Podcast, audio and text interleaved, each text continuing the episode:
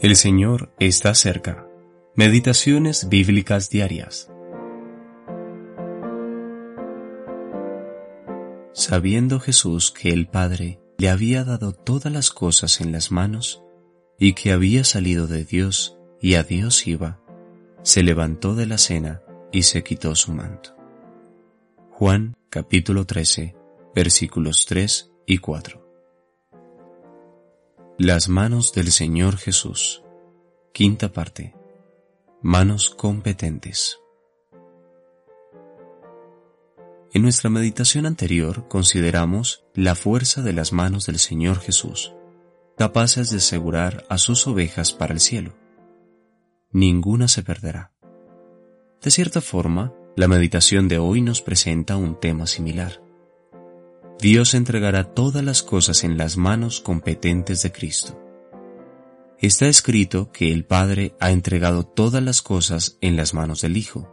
Juan capítulo 3, versículo 35 y capítulo 13, versículo 3.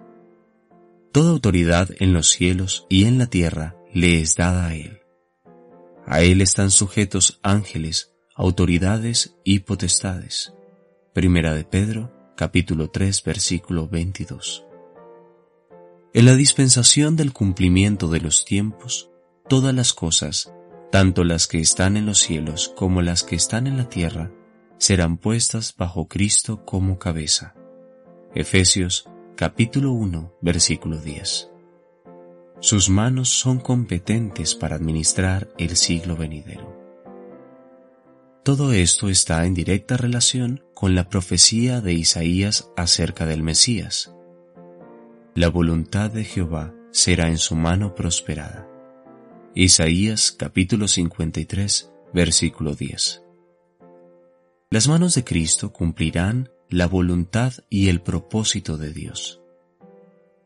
Qué precioso que aquel en cuyas manos están todas las cosas, incluso las grandes revelaciones de la profecía, el gobierno del siglo venidero, las cosas celestiales y las cosas terrenales, también las utilice para ministrar a los detalles más pequeños de nuestras vidas. Cuando consideramos la escena del aposento alto, en la noche en que fue entregado, viéndolo lavar los pies de sus discípulos con sus manos, aprendemos que toda nuestra vida está en sus manos.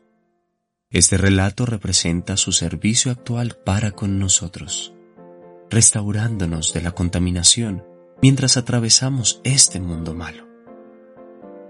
Todos nuestros movimientos en este mundo están en sus manos de gracia, tanto para limpieza como para restauración. Si perdemos nuestra comunión con Dios por causa del pecado, Cristo lava nuestros pies y nos restaura por su palabra. Cada paso en nuestro camino está en sus manos competentes, y así llegaremos a salvo a la costa celestial. Brian Reynolds